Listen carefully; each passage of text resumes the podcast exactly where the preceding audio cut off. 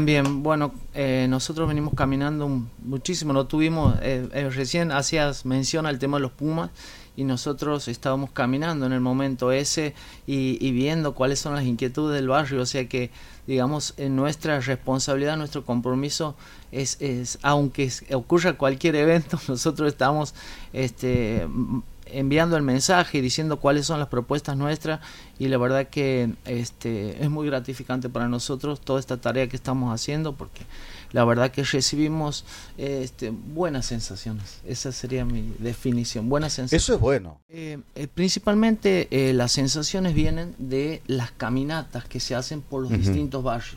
No reuniones, porque las reuniones pueden estar programadas por dirigentes y quizás no sea tan indicativa de, un, de una tarea, este, a ver, de cómo, es, cómo está el panorama eh, a nivel ciudadano, el voto, digamos.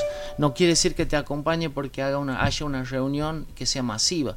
El tema es cuando vos golpeas la puerta, le pides al vecino que te acompañe, cuál es la respuesta.